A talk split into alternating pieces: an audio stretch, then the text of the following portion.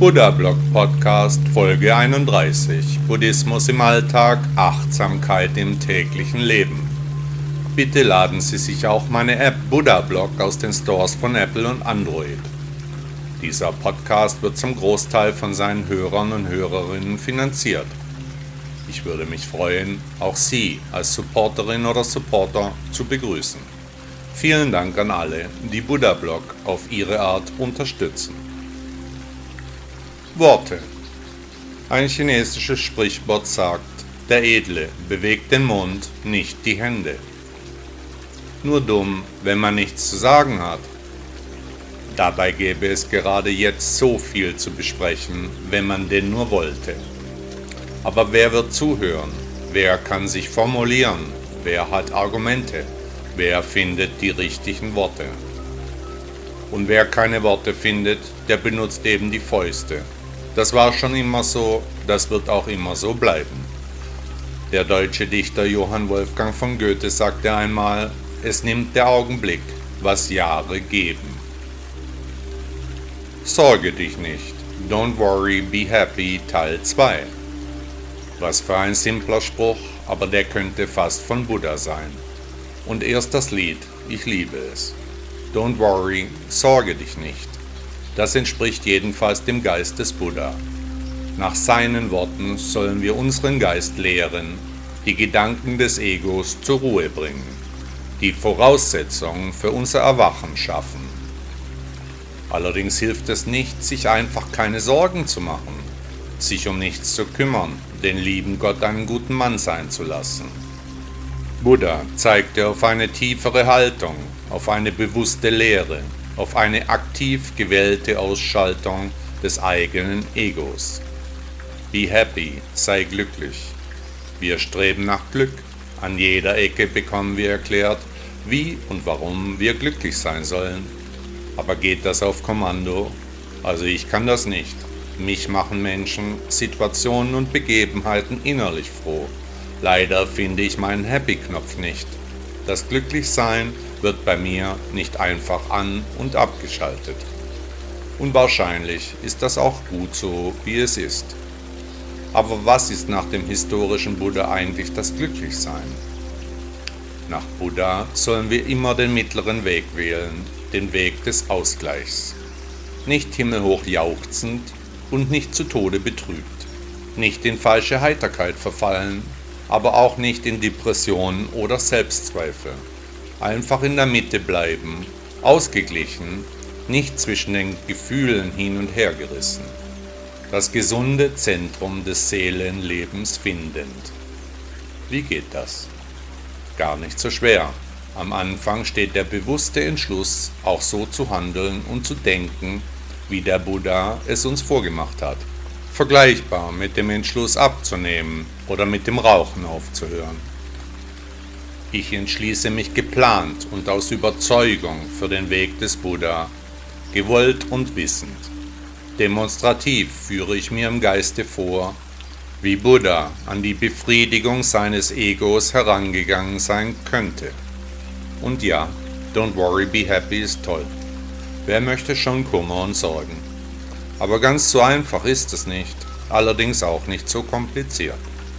Unsere Geisteshaltung steht am Anfang einer Entwicklung, die uns zum Erwachen führen kann und wird. Buddha zeigte uns den Weg, gehen müssen wir ihn selbst. Er wies uns darauf hin, dass wir alle die Erleuchtung erfahren können. Wenn wir sie denn auch wirklich erreichen wollen, werden wir erwachen. Wenn dem nicht so sein sollte, was für ein furchtbarer Lehrer wäre der Buddha gewesen, hätte er uns doch sonst mit einem unlösbaren Rätsel alleine gelassen. Dann hätte er besser geschwiegen. Hat er aber nicht. Er sagte, jeder kann erwachen und ich weiß, dass er recht hatte. Wollen Sie es wagen? Vielleicht einmal für eine kurze Zeit es ausprobieren. Das Leben ist ein Film. Es gibt kein Glück und keine Sorgen, Form ist Lehre und Lehre ist Form. Der französische Moralist Joseph Joubert sagte einmal, man ist meistens nur durch Nachdenken unglücklich. Entschleunigung. Um uns herum wird zurzeit alles wieder etwas langsamer, das Leben entschleunigt sich, was noch vor kurzem so unglaublich wichtig war, das kann nun auch noch etwas warten. Computer, Smartphone, E-Mail, wir leben in einer schnelllebigen Zeit, die sich jetzt plötzlich und abrupt verlangsamt. Die Frage ist, was wir daraus machen können, wie wir von der Entschleunigung profitieren können. An den Umständen können wir nichts ändern, wohl aber an der Art, wie wir damit umgehen. Ein Blick auf die Lehre Buddhas kann uns helfen. Der deutsche Lyriker Ernst Hauschka sagte einmal, an nichts gewöhnt man sich so schnell wie an das langsame Arbeiten. Hurra, die Welt geht unter. Nicht dein Problem ist das Problem, sondern wir sind das Problem. Was macht das Leben eigentlich zu dem, was es ist? Ihr Schicksal, wie würden Sie es beschreiben? Wenn zwei Menschen ein Blumenfeld betrachten, dann sagt der eine, oh wie schön, während der andere die Blumen einfach nicht mag. Zwei Menschen, völlig verschiedene Meinungen, Ansichten, Gedanken, Rückschlüsse.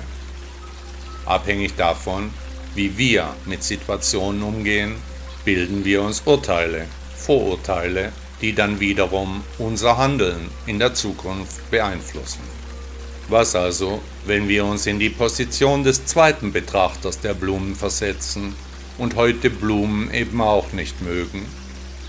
Dann würde es uns auch nicht aufregen, wenn die Blumen jetzt absterben würden. Gibt es vielleicht auch noch andere vernünftige Standpunkte, die die Ängste erklären können, die uns immer wieder hart treffen.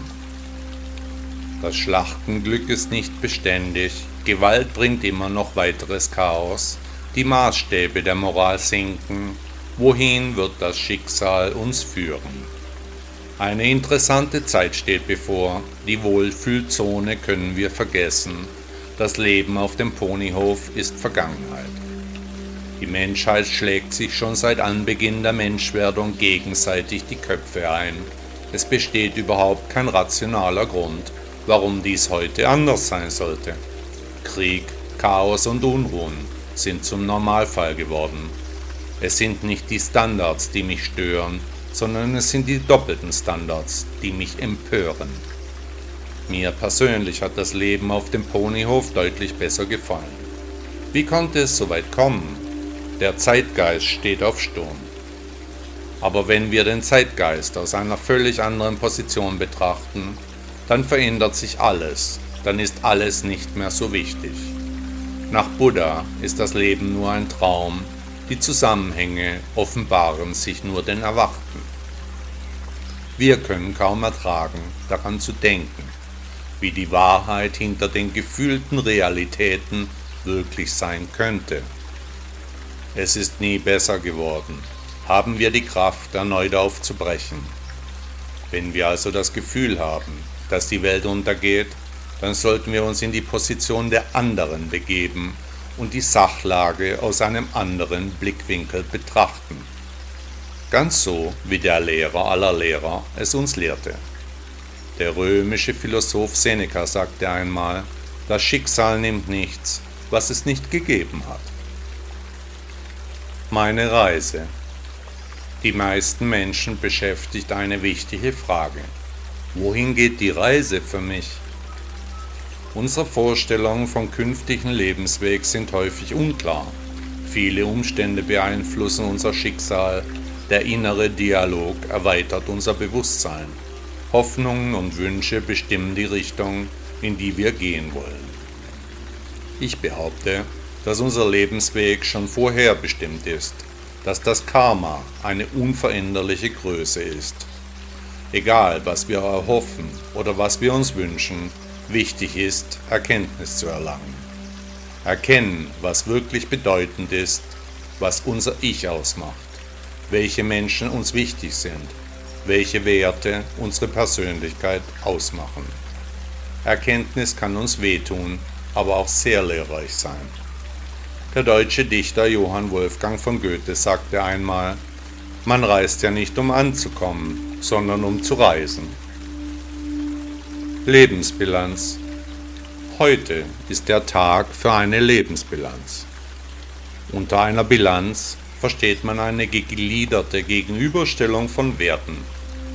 Eine Lebensbilanz ist die Auseinandersetzung mit positiv und negativ zurückliegenden Begebenheiten. Dazu gehört auch, den Gegenwert der verschiedenen Handlungen aufzulisten, also zu fragen, was hat es mir gebracht. Daraus ergibt sich schnell eine Wertung der Ereignisse der Vergangenheit. Ziehen Sie sich in eine ruhige Atmosphäre zurück und nehmen Sie ein Blatt Papier und einen Stift. Zeichnen Sie auf dem Blatt eine Linie in der Mitte, links schreiben Sie positiv, rechts dann negativ darüber. Tragen Sie nun die wichtigsten Begebenheiten Ihres Lebens auf dem Blatt ein, jeweils in der richtigen Spalte. Es war wie es war, es ist wie es ist, beschönigen Sie nichts.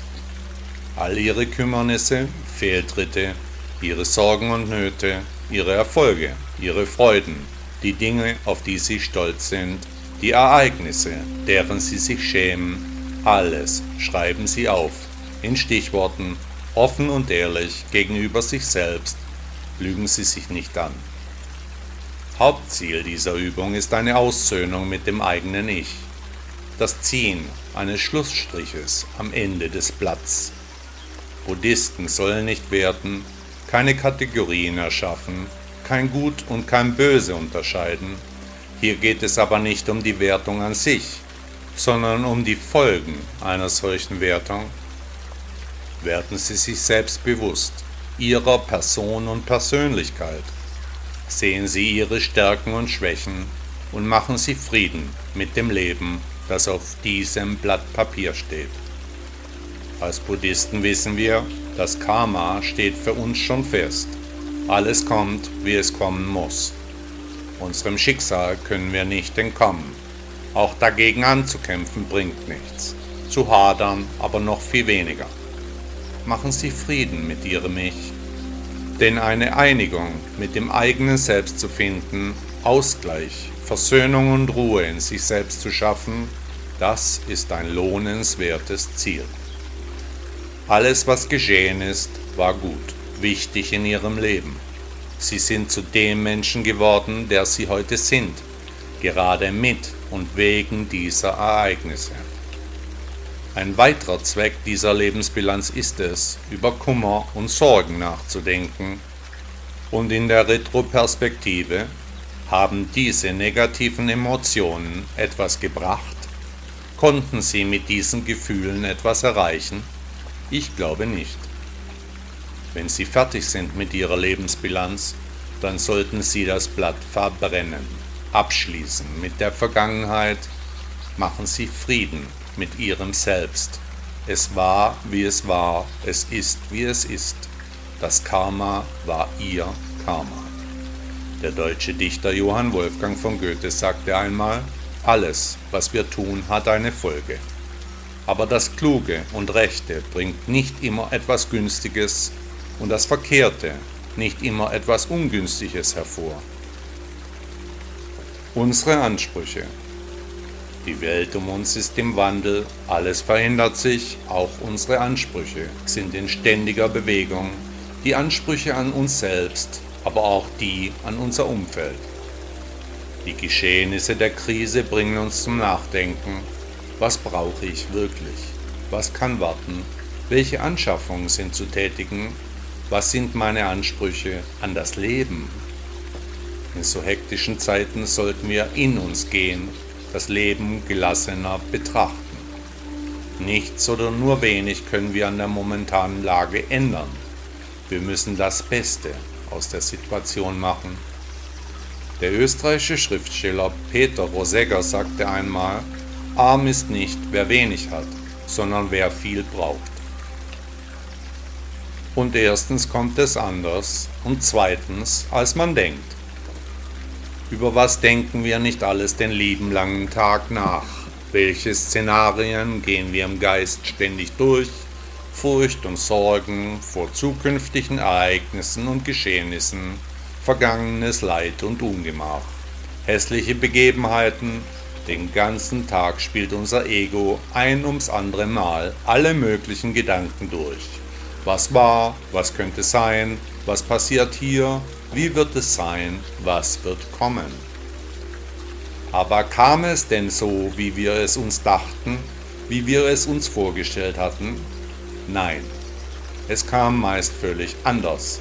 Die Schrecken, die unser Ego in schrillen Farben ausgemalt hat, uns Bilder und Filme vorgaukelte, die sind zum Glück meistens nicht eingetroffen.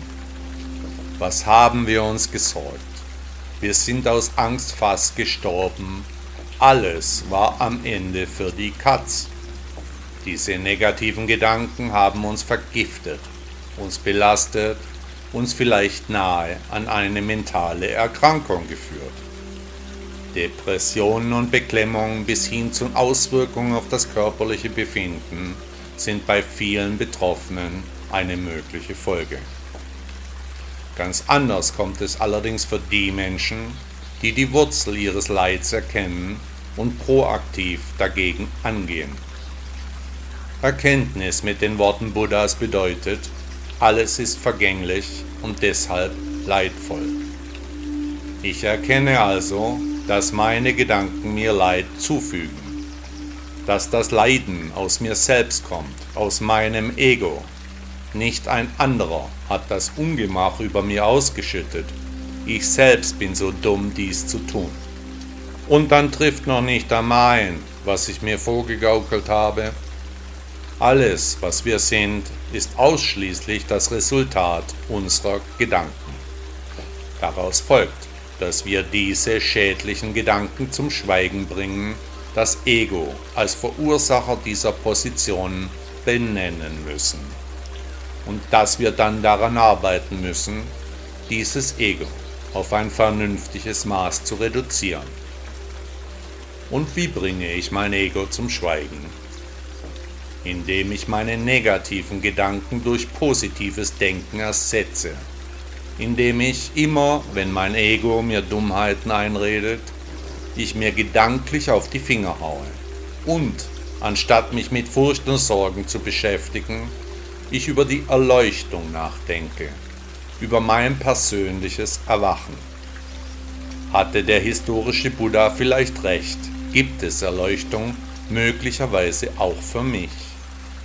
Auf der Reise hin zur Erleuchtung werden wir das Licht finden, Interessiert es Sie, ob die Erleuchtung ein Mythos oder die Wahrheit ist? Finden Sie es heraus. Erstens kommt es anders und zweitens, der amerikanische Philosoph Henry David Thoreau sagte einmal, was heißt hier Mysterien? Denkt nur an unser Leben in der Natur. Täglich Materie erleben, mit ihr in Kontakt treten, Felsen, Bäume, Wind auf unseren Wangen, die feste Erde, die tatsächliche Welt, die gemeinsame Vernunft. Wer sind wir? Wo sind wir? Die Namen der Shaolin-Mönche. Vielleicht hat sich der eine oder andere Leser über meinen hier auf der Webseite verwendeten Namen schon einmal gewundert. Shi Heng Jin, was könnte das bedeuten? Die Shaolin-Mönche und Nonnen, Meister und Novizen haben dreiteilige Namen. So ist mein buddhistischer Name Shihengjin. Mein Meister trägt den Shaolin-Namen Shiyense. Der erste Teil des Namens ist bei allen gleich. Das erste Zeichen lautet Shi und verweist auf den chinesischen Namen von Buddha, Shijamoni, der Weise aus dem Volk der Shakyas. Der zweite Teil des Namens bezeichnet die Generation des Einzelnen im Tempel. In meinem Fall das Wort Heng, das bedeutet 35. Generation, oder Yan bei meinem Meister 34. Generation. Ich bin 35. Generation, da ich unter meinem Meister aus der 34. Generation stehe, der wieder unter dem Abt Shi Yongshin steht, 33. Generation. Die Abfolge der Namen geht auf ein Gedicht aus dem Jahr 1250 zurück, das den 70 aufeinanderfolgenden Namen eine Ordnung gibt und wahrscheinlich vom damaligen Abt Chü verfasst wurde. Der dritte Teil des Shaolin-Namens wird vom Meister an den Schüler vergeben, also speziell für diesen ausgesucht. In meinem Fall das Wort Jin, was in etwa übersetzt bedeutet der, der vorangeht. Durch das Namenssystem der Shaolin kann recht schnell herausgefunden werden, zu welcher Linie die Person gehört, wer der Meister ist und in etwa wie alt man ist. Der ehemalige amerikanische Präsident John F. Kennedy sagte einmal, vergib deinen Feinden, aber vergiss niemals ihre Namen. Verschwörungstheorien Eine Verschwörungstheorie ist eine Theorie, die eine Verschwörung zu erklären versucht. Immer häufiger werden Kritiker als Verschwörer angeprangert. Es fragt sich aber, Verschwörung gegen was? Nur weil die andere Meinung nicht ins Bild passt, ist der andere noch lange kein Verschwörer. Die Debattenkultur in Deutschland wird immer schlechter. Andere Meinungen werden schnell als Verschwörungstheorien ausgegrenzt, inhaltliche Auseinandersetzungen finden nicht mehr statt. So kann es nicht weitergehen. Wann kommt der Aufschrei der Vernünftigen? Wann wird wieder inhaltlich diskutiert? Eine Dummheit bleibt eine Dummheit, auch wenn sich die Mehrheit einig ist. Dr. Gregory House, Arzt in einer fiktiven US-Fernsehserie, sagte einmal, einigen wir uns also darauf, dass wir uns uneinig sind. Filter. Jeder Mensch sieht seine Welt durch seine Filter, abhängig von seinen Erfahrungen, seiner Erziehung. Er wurde geprägt von seinem Umfeld, seinem Kulturkreis, seinem Clan und natürlich den Menschen in seinem direkten Umfeld. Ich für meinen Teil sehe meine Umgebung durch die Filter, die mein Ego für mich gewählt hat, abhängig von meinem Karma und meiner Prägung. Nüchtern betrachtet habe ich daher eine sehr selektive Wahrnehmung. Mir fallen nur die Dinge auf, die mir zusagen, meine Meinung bestätigen. Welche Filter ich mir angewöhne oder welche nicht, das hängt von den Entscheidungen meines Egos ab. Die Persönlichkeit entscheidet sich schnell, die Grenzen können vollkommen ineinander verlaufen. Welche Filter aber wirklich klug gewählt sind und welche eben nicht, das kann nur jeder für sich selbst beurteilen. An mir selbst bemerke ich Dinge, die mir nicht mehr gut gefallen. Verbesserung ist schließlich immer möglich. Die Urteile, die ich aus meinen Filtern gezogen habe, die sind im Voraus gefallen, waren also Vorurteile. Da die heutigen Handlungsweisen daher aus alten Urteilen entstammen, die ich vor langer Zeit gezogen habe, muss ich die Filter heute immer wieder neu prüfen. Die Anhänger der Lehre Buddhas sind hier klar im Vorteil. Denn die, die sich mit seiner Philosophie beschäftigen, die wissen, dass sowieso nicht alles so ist, wie es uns zuerst erscheint. Nach dem mittleren Weg, der durch rechte Erkenntnis und rechten Entschluss zu rechtem Reden und rechtem Verhalten führt, kommt die Erkenntnis, dass ein Filter nicht mehr zeitgemäß ist, zu dem Entschluss, dass das eigene Verhalten jetzt zu ändern ist. Der Weg ist das Ziel. Der deutsche Physiker Albert Einstein sagte einmal, der gesunde Menschenverstand ist nur eine Anhäufung von Vorurteilen, die man bis zum 18. Lebensjahr erworben hat. Freude macht glücklich. Warum macht Freude eigentlich glücklich? Haben Sie schon mal darüber nachgedacht? Freude ist ein Grundgefühl des Menschen. Wenn wir uns freuen, dann strahlen wir. Wir öffnen uns für andere Menschen.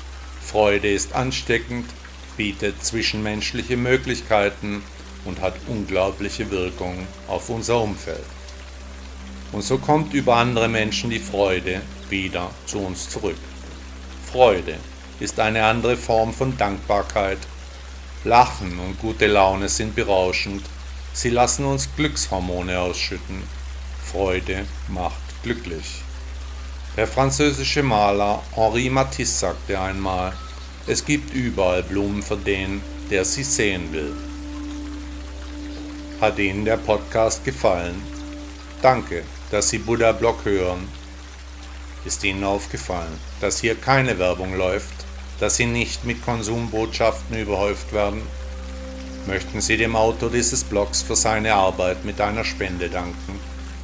Unterstützen Sie mich, beteiligen Sie sich an den umfangreichen Kosten dieser Publikation.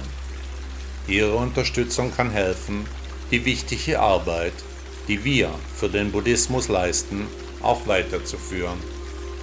Bitte laden Sie sich auch meine App Buddha Blog aus den Stores von Apple und Android. Tausend Dank.